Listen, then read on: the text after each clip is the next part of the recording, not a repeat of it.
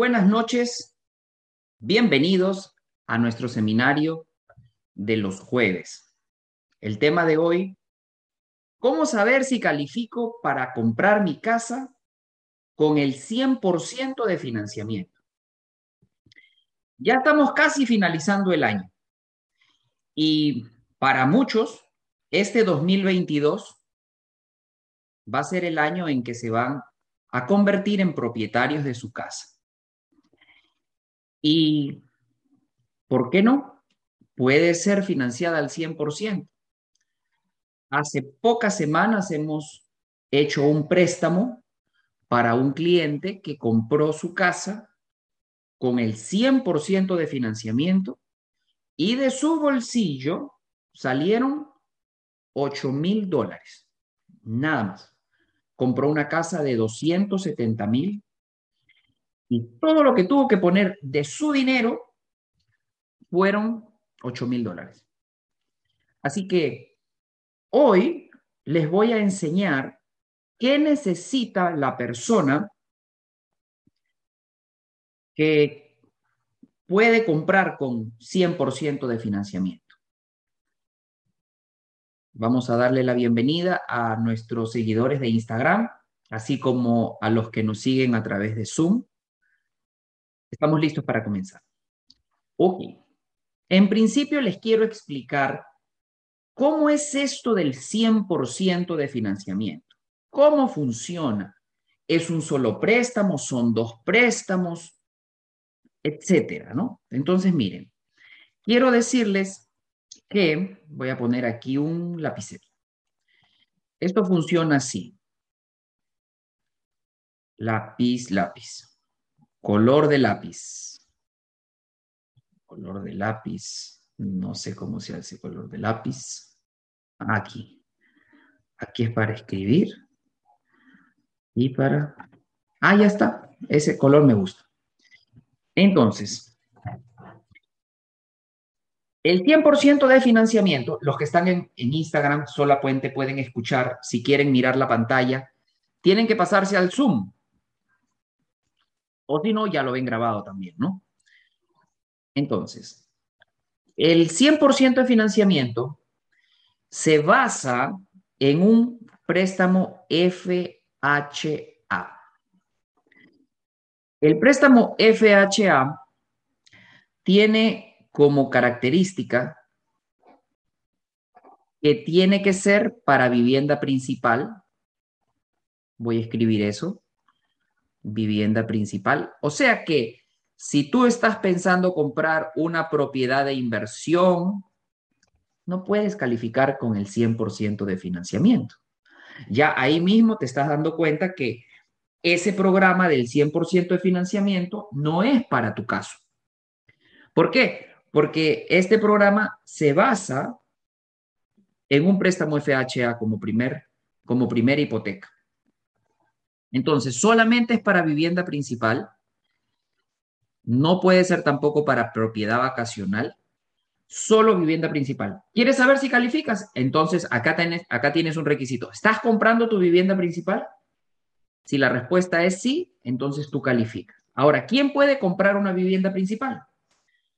Cualquier persona que va a vivir en esa casa. Ah, ok, entonces yo digo, algunas veces en las entrevistas dicen, ah, entonces yo digo que vamos a vivir ahí. No es tan que yo digo. El banco va a verificar dónde trabajas, por ejemplo. Y si tu trabajo queda muy lejos de donde vas a ser supuestamente tu residencia principal, eso no va a caminar, eso se va a caer. Entonces, aquí tiene que todo tener sentido y todo tiene que ser veraz. La época de los préstamos con mentiras, eso ya terminó en el año 2010 con la nueva ley. Y como anécdota o como historia, les cuento que casi el 100% de las personas que hacían préstamos antes del 2010, casi todos, no sobrevivieron a la regulación que se implementó en el 2010. O sea, si por ahí uno es raro. Esto fue como una extinción, como que llegó un cataclismo y extinguió toda esa industria. Y la industria se, se refundó de nuevo, con gente que, es que, que yo me imagino, ¿no? En esa época que no necesitaba presentar documentos ni nada, ahora que te digan que tienes que hacer el préstamo de la manera correcta, te parecería imposible. La gente diría, no, así no se puede trabajar. Pues sí se puede trabajar, claro que sí se puede trabajar. De hecho, estamos trabajando, ¿no? Y haciendo préstamos, más préstamos que nunca. Pero a la gente que puede pagarlos, que es muy diferente a lo que pasaba antes en el 2005, en el 2006, en el 2007, en el 2008. Así que, ¿quieres saber si calificas para el 100%? Primero que nada, tienes que estar comprando tu vivienda principal, que es la casa donde vas a vivir. Ah, entonces tengo que ser primer comprador. No, no he dicho eso. Primer comprador puede ser, pero también puedes no ser. Puede ser y también puedes no ser. Esto no es para primeros compradores. Esto es para el que compra su vivienda principal. O puede ser que tengas una casa ya mismo. Puede ser que tengas una casa y te quieras comprar otra. ¿Calificas para este programa? Sí, si es que ahora vas a vivir en esta casa. Así que eso es vivienda principal. Muy importante que ustedes sepan la diferencia que es. Primer comprador, ¿quién es? Un primer comprador es alguien que no ha comprado nunca, que no tiene, que no tiene propiedad, que nunca ha tenido propiedad, o que en los últimos tres años no ha sido dueño de ninguna propiedad. Ese se califica como primer comprador. Ahora, al FHA no le importa eso. Al préstamo FHA lo que le importa es que compres tu vivienda principal. Bien, otro requisito que necesitas para compartan este live con en sus cuentas para que la información llegue a más personas. Otra, otra cosa que como es un FHA, tiene que ser, lo voy a escribir en inglés, un single family home. O sea, esto no, este programa del 100% no califica para apartamentos o tiene que ser un townhouse. O sea, si tú te quieres comprar un apartamento, este programa no es para ti, porque como es FHA, el FHA solamente se sirve para single family home y townhouse. Y aquí en el townhouse voy a poner un asterisco. Voy a poner un asterisco porque hay townhouses que están organizados como condominios, o sea, que se le trata como un apartamento. Por lo tanto, para que ustedes estén seguros que ese townhouse es, em, no es condominio, vamos a decir, el townhouse no es condominio. A ver, le vamos a preguntar a nuestra audiencia. Le vamos a preguntar qué necesitan ver en, en algún lugar para darse cuenta que si ese tan... En single family no pasa nada. Single family califican todas. Pero en los townhouses tenemos que ver en qué parte tenemos, en, en qué parte tenemos que ver si es condominio o no es condominio. A ver, ¿qué nos dice nuestra audiencia, Mariana? A ver, estoy esperando. Eh, todavía no escribieron. Y ya hoy, mientras que se animan a conversar, a, participar, ya hoy para nosotros en Estados Unidos, los que nos están viendo de otros países, hoy terminó la semana. Ya mañana es jueves de Acción de Gracia. Esto ese es más que Navidad acá. Acción de Gracia es más que Navidad. Y viernes, viernes es el día donde todas las tiendas hacen sus mejores ofertas. Así que este es un fin de semana largo que tenemos desde el jueves hasta el lunes. Para ustedes que están en Argentina. ¿eh? A ver qué nos están escribiendo por ahí. Inti dice, legal description, lot and black. Oh. Ok. Muy bien contestado. Inti es eh, lo correcto. Dice, en la descripción legal, si ustedes quieren saber si ese townhouse es un una propiedad que califica para FHA, no puede decir condo en la descripción legal. Eso en inglés se escribe así, legal description. En la legal description, lo voy a escribir acá esa palabra, legal description. En la legal description no debe decir condominio. No debe decir condominio o solamente condo, ¿no? Pero condominio. Eso no debe decir. ¿Y qué sí debe decir? A ver, así como nos dijeron que no debe, dónde debe buscarse es en la descripción legal. Y no debe decir condominio, porque si dice condominio, por mucho townhouse que sea, ya ese townhouse, todos los bancos en Estados Unidos lo ven como si fuera un apartamento y ustedes saben que para los apartamentos hay que también calificar a la asociación. Entonces ya ahí hay otro requisito más que puede o no puede que se cumple. Así que FHA, olvídate de apartamentos, no funciona. Esa es la realidad. La práctica es esa. No, debe decir lot and block. Sí, lot and block. Lot and block. Preguntan por acá, ¿y los que dicen villa? Ok, mientras no diga condo, buenísimo, buenísimo el comentario de ese participante. Si dice villa, pero no dice condo, condo, estamos bien, estamos bien. Las villas también entran acá, pero no, que no diga condo. Muy bien. Entonces, vamos a seguir. Single family, townhouse, ya vimos que no sea apartamento, ¿no? ¿Qué más necesita la persona que quiere financiar el 100% del precio de la casa?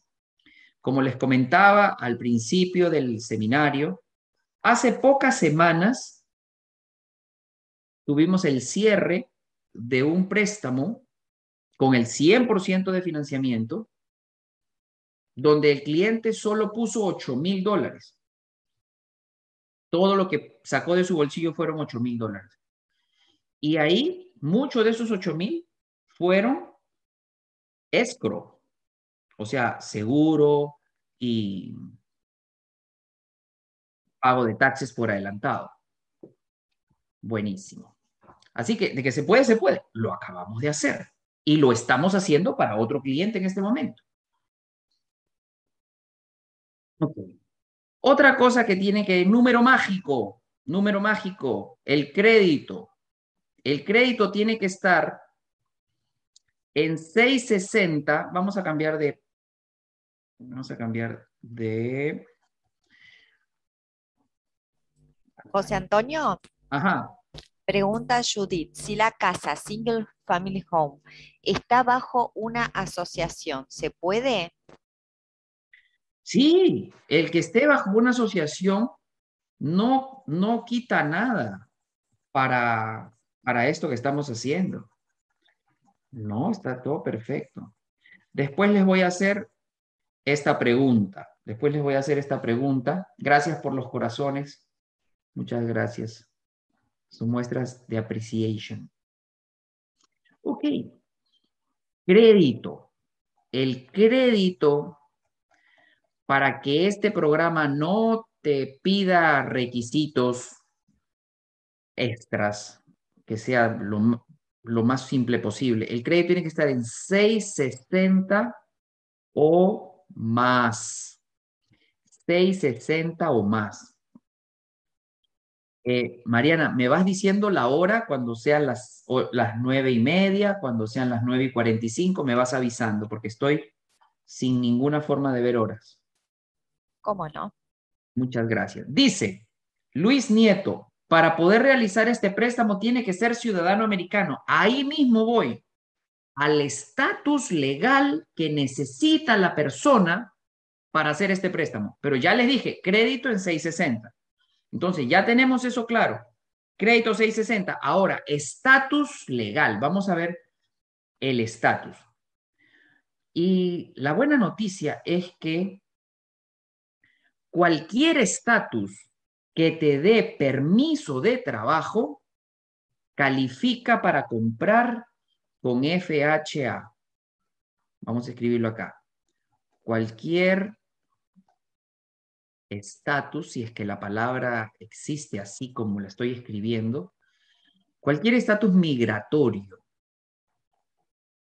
TPS, por ejemplo, te da, te da eso. Asilo, asilo te da esto. Eh, residente, por supuesto, ciudadano, por supuesto, pero visa de trabajo también. Cualquier estatus migratorio que te dé permiso de trabajo. Entonces, ah, ya, yo tengo permiso de trabajo. Sí, pero tienes taxes. No, no tengo taxes. Ah, entonces, no, pues te falta. El permiso de trabajo es un requisito, pero después del requisito necesitas el, lo siguiente, que es la declaración de taxes. Me preguntan una cosa muy interesante. ¿Social Security o solo ITIN? El ITIN es un número de, de, identificación de impuestos. Pues le digo no, ITIN no. FHA va con Social Security. Necesitamos un número de Social Security. Así que esa parte no. ITIN no califica. Social Security Number tiene que haber. Bien. Ingresos. ¿Cómo tienen que estar los ingresos? Bueno, mira, hay, un, hay, una, hay una medida de tu endeudamiento que se llama DTI.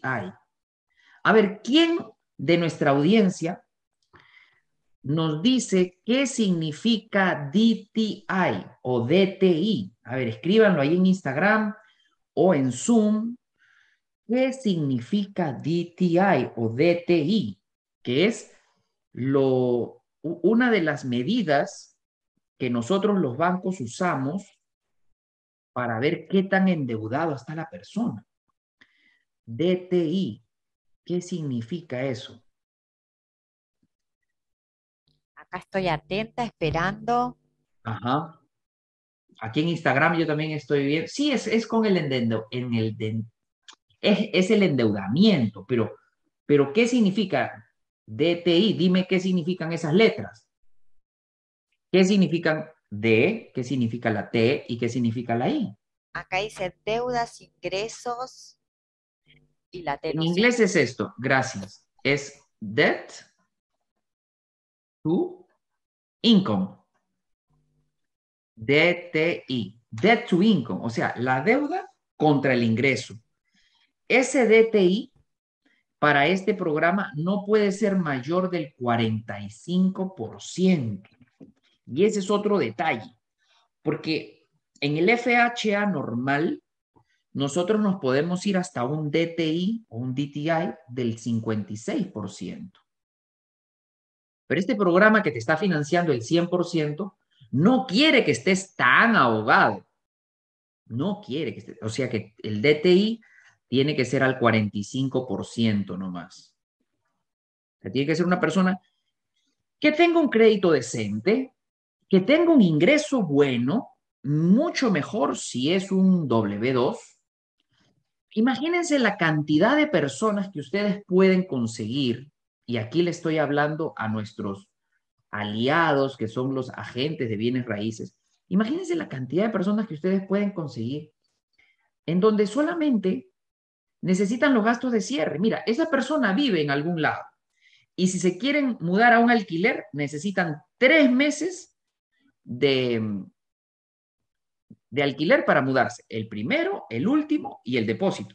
Y si el alquiler, por decirte, es de 2.500 dólares al mes, esa persona solo para mudarse a una alquilera necesita 7.500. Acabo de contar que este señor con 8.000 compró.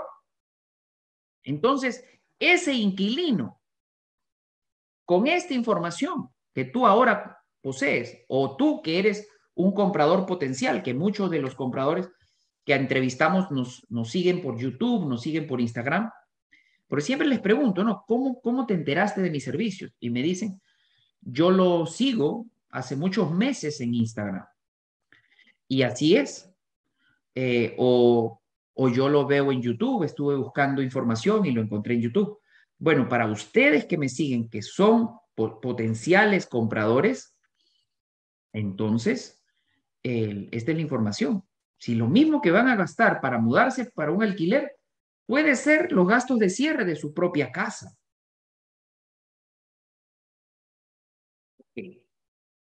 ¿Cuántas declaraciones necesito? Debemos documentar dos años de trabajo. Debemos documentar dos años de trabajo y por lo tanto también debemos documentar dos años de declaraciones. Voy a, voy a, eh, a dirigirme a los independientes, a todas esas personas que ganan como contratistas independientes y que al final del año reciben una 1099. Porque a los de W2 no necesitan hacer nada, está todo hecho ya. El que hace taxes con W2 no tiene mucho que mover. Repito, el que hace taxes con W2 no tiene mucho que mover. Sus taxes son como son, ya está. Pero el que tiene una 1099, ese sí que tiene la tentación de excederse en los gastos. Y a veces el mismo contador, creyendo que está haciendo bien su trabajo, le pone todas las deducciones que pueda en los taxes y el ingreso neto le, le baja muchísimo. Y ese es el ingreso, el neto, con el que lo vamos a calificar. Y no de un año, sino de los últimos dos años. O sea que si tú hiciste unos taxes malos en el 2010, no, no, 2020, hiciste unos taxes malos, pero ahora aprendiste durante el 2021 que tienes que tener unos buenos taxes y dices, no, ya voy a hacer mis buenos taxes. Pues acuérdate que vamos a tener que promediar los dos últimos años, a menos que tengas cinco años trabajando ya con 1099 con esa empresa y podamos usar solamente un año de taxes. Conclusión, pídanos una cita. Entrevístense con nosotros y nosotros le vamos a decir, sin ningún compromiso, sin ningún costo, en dónde están parados en este momento. Todos los días, a partir de las 8 de la noche y en bloques de 15 minutos, yo atiendo a muchas personas y algunos están ya listos, pero la gran mayoría no está listo y es normal. Por ejemplo, recuerdo por hacer algo, ¿no? Eh, una persona que yo entrevisté en julio del 2020. Recién su casa la compró en septiembre del 2021. O sea que no se preocupen de que, oh no, a mí todavía me falta mucho, todavía no lo voy a llamar al profesor. No, no, no, no. Vamos a hacerlo desde ahora, que el tiempo se pasa volando. Entonces, si tienes que arreglar, por ejemplo, esta persona que te digo que, que lo entrevisté el año pasado, no, el año pasado, sí, pues julio del 2020, tenía que arreglar el crédito, tenía que arreglar el ingreso, tenía que juntar el down payment, o sea, varias, tenía que arreglar todo.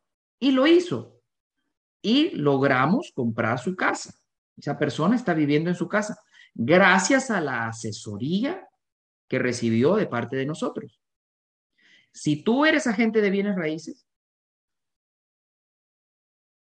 Conversa con esa persona y dile, mira, ah, tú tienes el crédito malo, igual vamos a hacer la cita con el profesor, porque hay que empezar. Tenemos que dar el primer paso.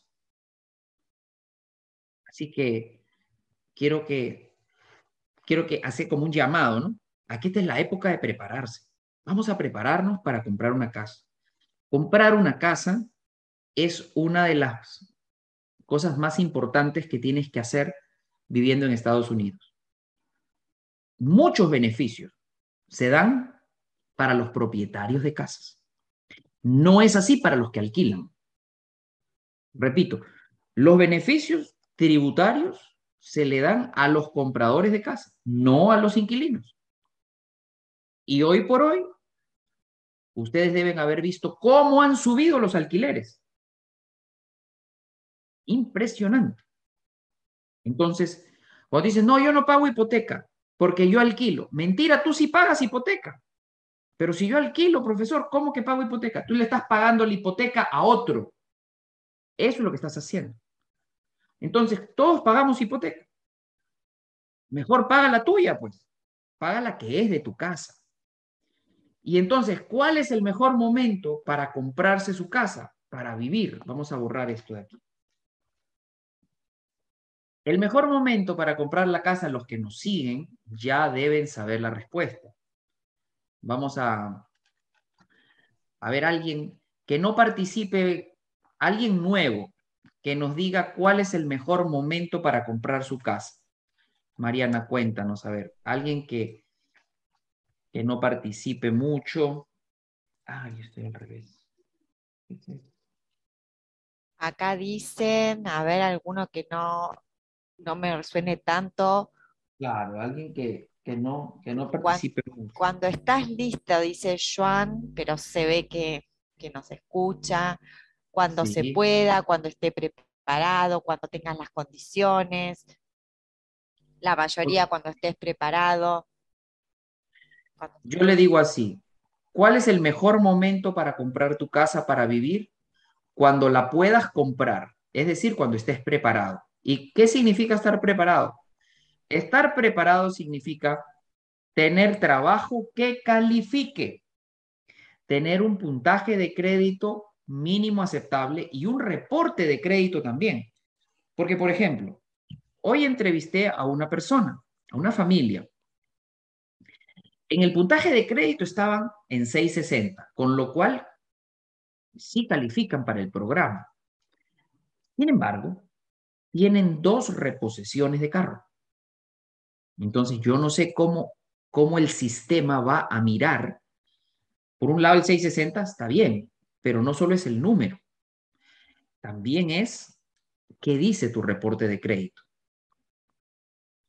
Así que el mejor momento para comprar una casa para vivir es cuando te la puedes comprar. ¿Y cuándo te la puedes comprar? Cuando tengas tres cosas. Ingresos que califiquen. No solamente que califiquen, sino que también que sean suficientes. Pues no solamente es que yo estoy trabajando. Pues si tú trabajas y ganas muy poquito, te voy a preaprobar, pero por muy poquito. Y con eso no vas a comprar. Entonces, ingreso suficiente, ingreso que califique, puntaje de crédito aceptable, reporte de crédito aceptable, dinero para por lo menos los gastos de cierre, dinero para por lo menos los gastos de cierre, porque ya sabemos que tenemos la posibilidad de financiar el 100%. Imagínate, ¿cuántos clientes por allá que no saben de esto que tú ahora sí sabes? Tú tienes que ser la persona que le dice, oye, mira, ¿Tú sabes que se puede comprar con el 100% de financiamiento? No, no sabía. Bueno, ¿quieres averiguarlo? Sí, vamos a hacer una cita con mi profesor para que él te preapruebe. Y ahí empieza todo.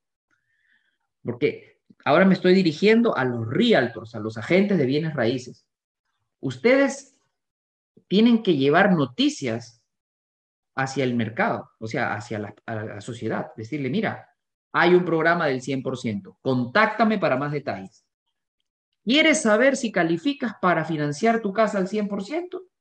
Compra tu casa 0% de down payment, solo con los gastos de cierre. ¿Quieres saber? Contáctame para más detalles. Y ahí ustedes hacen el puente, contactan a Mariana, que ya muchos la conocen. Mariana, ¿cómo se contactan con nosotros si quieren hacer una cita?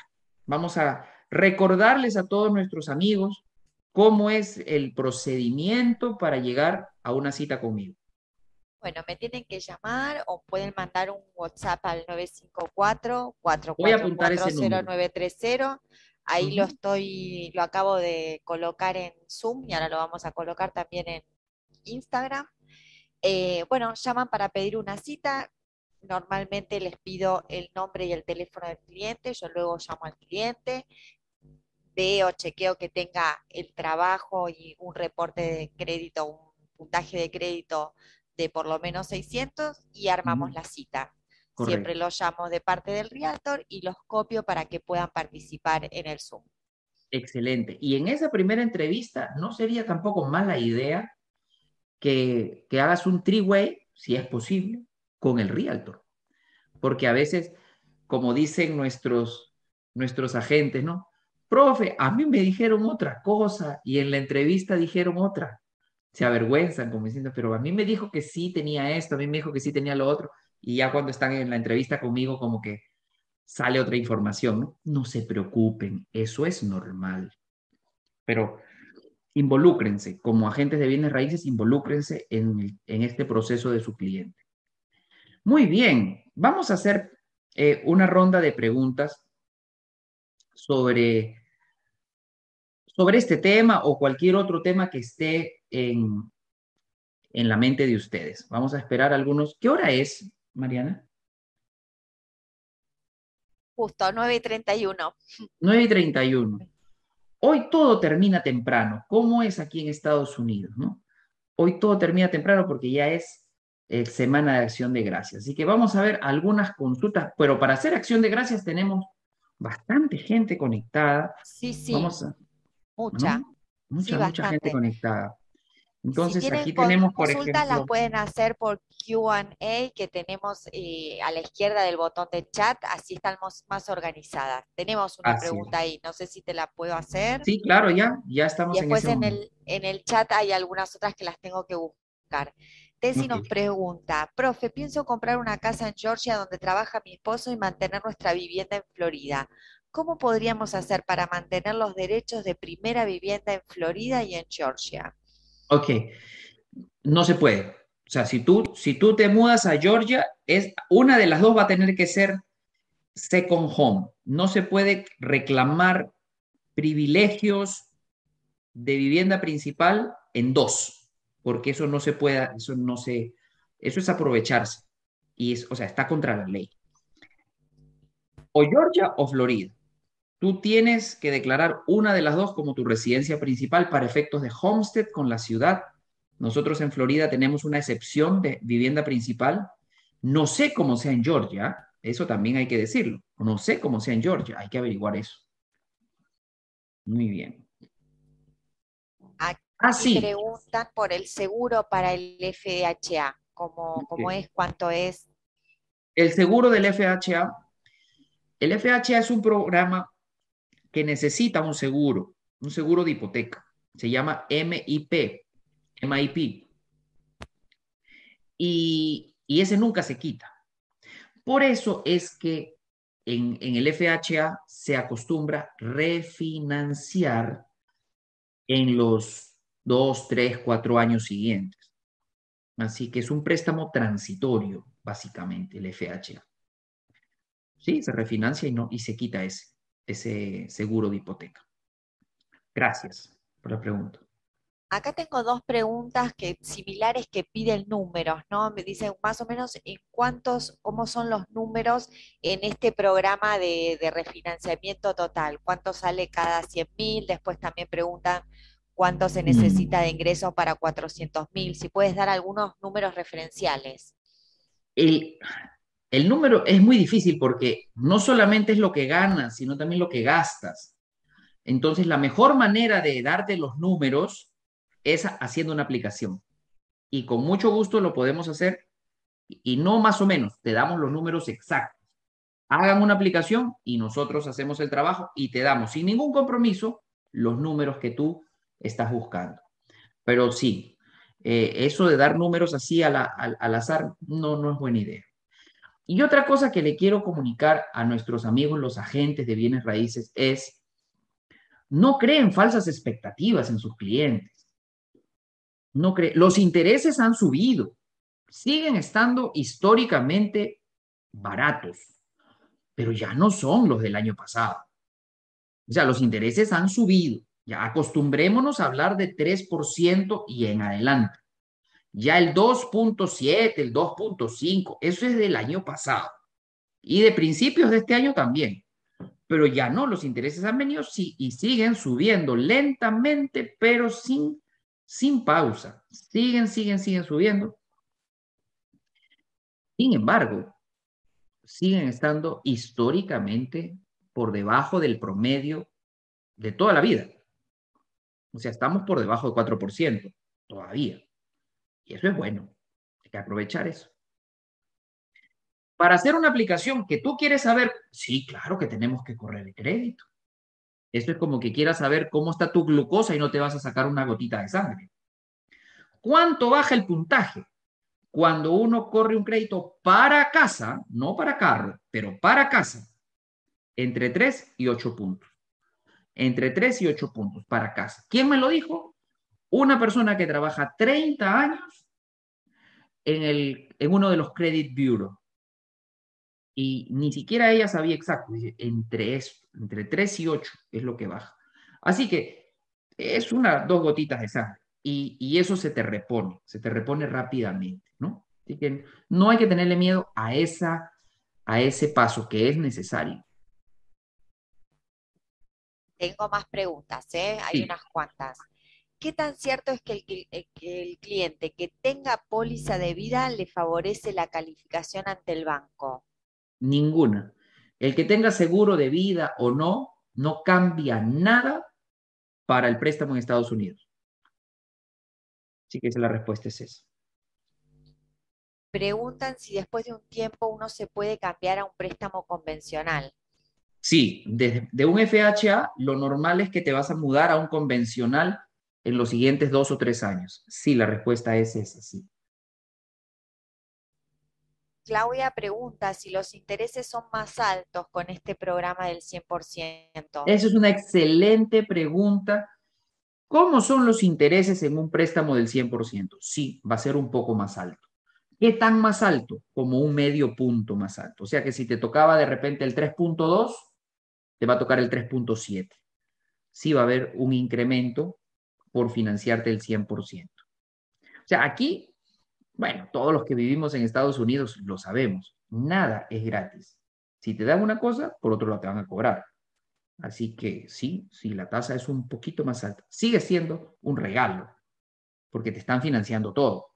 O sea que, buena pregunta de ella. Y preguntan si después ese crédito se puede volver a refinanciar 100%. No, pues ya, porque ya no tendría sentido. Ya no tendría sentido el refinanciar FHA contra FHA. No, así no se hace la cosa. No, normalmente te quitas la segunda hipoteca. La refinanciamos con el equity de tu casa, vamos a refinanciar las dos hipotecas en una sola. Déjenlo en mis manos. Primero lo primero. Primero, me primero te compras la casa, después vemos lo otro. Preguntan si corren el crédito para una casa, para un préstamo. ¿Es cierto que durante los 14 días continuos puedo aplicar para otras eh, aplicaciones, hacer otras consultas? Sí, sí, es, es cierto que durante un periodo yo sería un poco más conservador y diría una semana, pero 14 días no está mal tampoco. Es que nadie se pone de acuerdo porque cada bureau cada bureau tiene diferentes números de días para empezar a correr eh, como otro inquiry, como otra solicitud de, correr crédito. Pero una semana, vamos a ser súper eh, exagerados para estar seguros, una semana. En una semana tú si quieres aplica para casa, no casa, carro, muebles, no, solo para casa, en todos los bancos que quieras. En una semana no te pasa nada más que una vez. La primera. Profe, ¿qué hacer para que los listings reciban FHA? Ok. Es una excelente pregunta. ¿Qué hacer para que los listing agents acepten el FHA? Bueno, no, nada. No se puede. Es que el vendedor vende como le dé la gana, la verdad.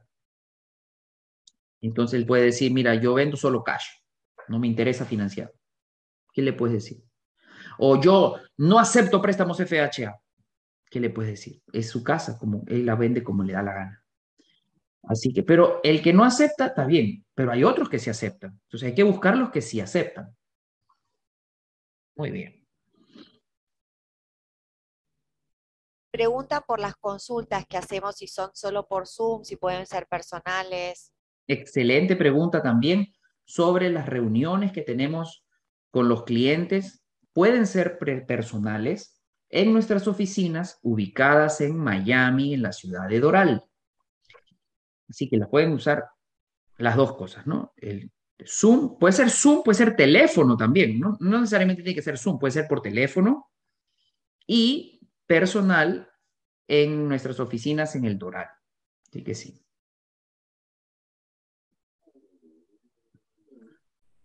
Para otra casas usadas se puede usar FHA, dice Jasmine. Sí, se puede usar para casas usadas y para casas nuevas. Sí se puede usar el FHA para casas usadas y para casas nuevas también. Profe, ¿y es cierto que el FHA siempre tiene tasaciones más bajas y es por eso que no les gustan los listing agents y que son préstamos que se pueden caer más fácil en comparación a un convencional?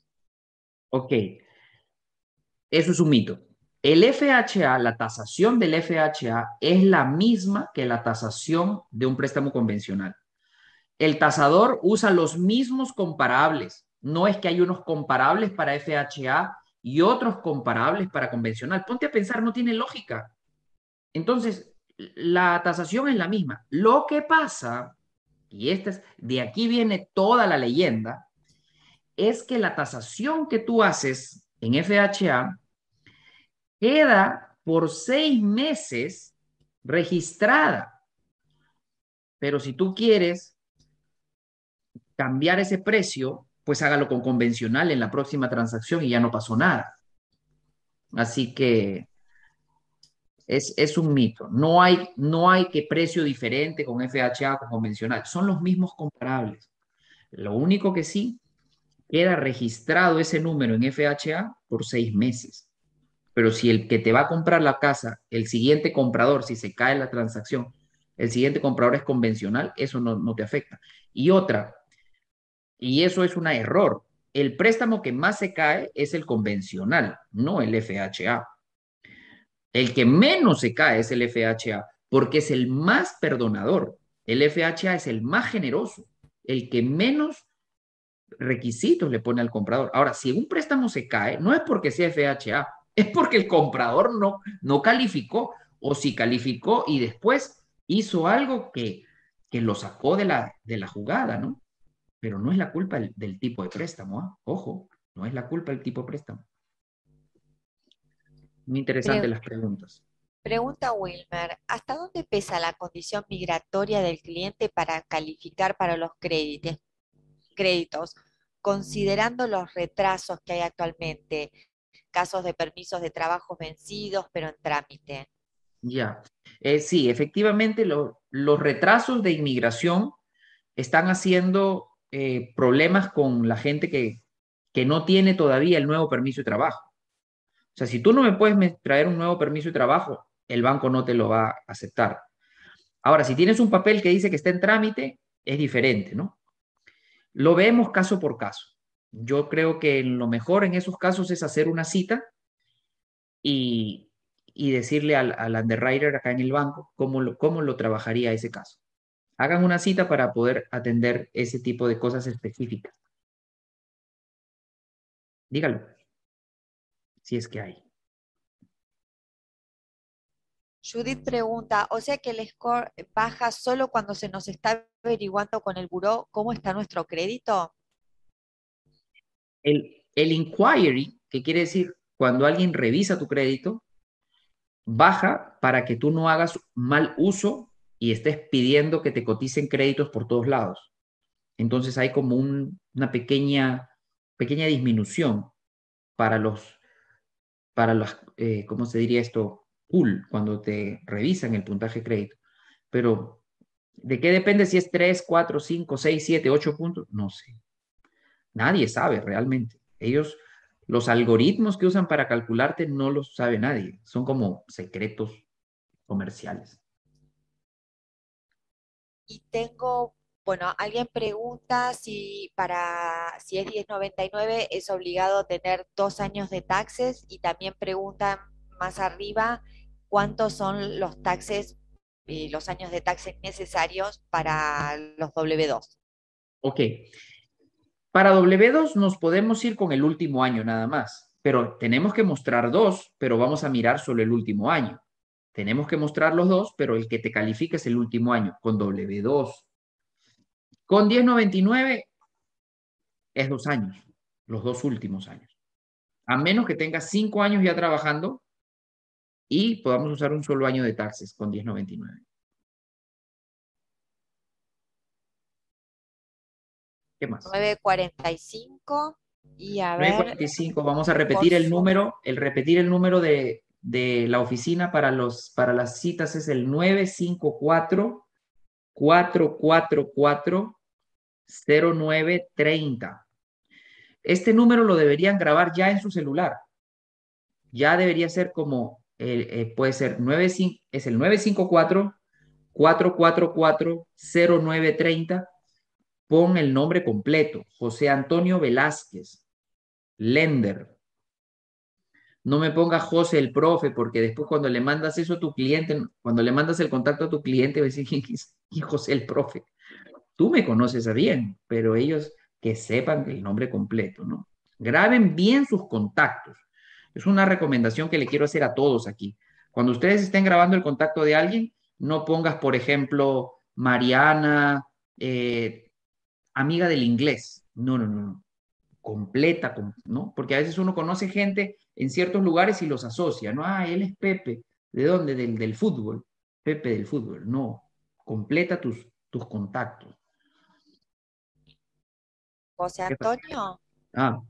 ¿les podrías contar? Yo les estoy contando a los que llaman todos los días sobre la nueva aplicación que les estamos mandando a los Rialtos para compartir ahí con sus Claro que sí, gracias, gracias Mariana, muy importante lo que me has hecho recordar, que somos el primer banco que tenemos una aplicación para estar conectados cliente, realtor y banco a la misma vez, cliente, realtor y banco.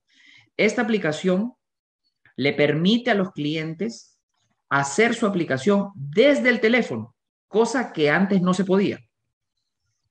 Y también les permite a ustedes como, como realtors enterarse de exactamente en qué paso de la, de la transacción o de la aplicación, también puede ser, se encuentra su cliente. Mariana, ¿Cómo pueden acceder a tener esta aplicación? Porque es, es un link individual para cada uno de ustedes. Por ejemplo, nosotros le mandamos el link a Eric y Eric dice, ah, este link me mandó el profesor para bajar la aplicación. Ah, pásamelo, pásamelo. Entonces lo pasa a otro colega, no le va a funcionar. No le va a funcionar. El link se tiene que enviar directamente a cada uno de los realtors que quieran tener este enlace con nosotros. Sí, son links individuales que están relacionados con el nombre de la persona, porque lo bueno de eso es que cada vez que luego el realtor eh, eh, share, digo, comparte, el con sus clientes, el sistema automáticamente detecta que ese cliente es de ese realtor y nosotros sabremos que es eh, cliente de él y además el sistema le va a mandar notificaciones del estatus del file. Por eso es tan importante. Eh, los que quieran tener esta aplicación, por favor, manden un mensajito por WhatsApp, pongan app o quiero la app, nombre, apellido, nombre, apellido, email y teléfono. Un mensajito todo junto. Si bien en el WhatsApp uno ve el teléfono, a mí me es mucho más fácil tener todo juntito. todo junto. Un, mensajito puede ser de texto, puede ser por WhatsApp. Buenísimo. Apellido, teléfono e email. Ok, lo voy a repetir para los que están en Zoom eh, o Instagram, mejor dicho.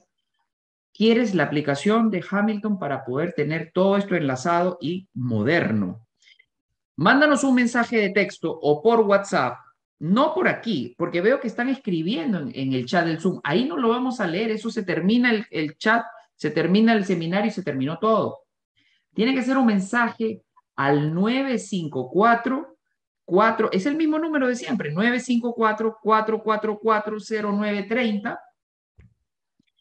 Quiero el app o quiero la app, nombre y apellido, correo electrónico y teléfono, todo en un mismo mensaje para que Mariana pueda hacer copiar y pegar para la otra persona del equipo que se encarga de enviar estas invitaciones.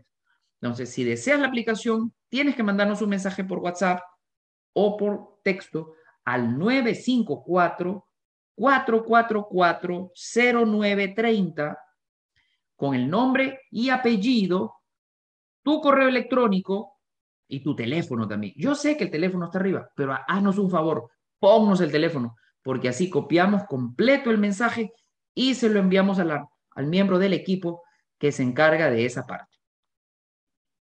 Excelente. Bueno, yo creo que con esto nos vamos a despedir. Que pasen un lindo fin de semana, un lindo día de acción de gracias en unión de sus seres queridos y nos vemos la próxima semana. Gracias Mariana y Nuria por la excelente organización del seminario.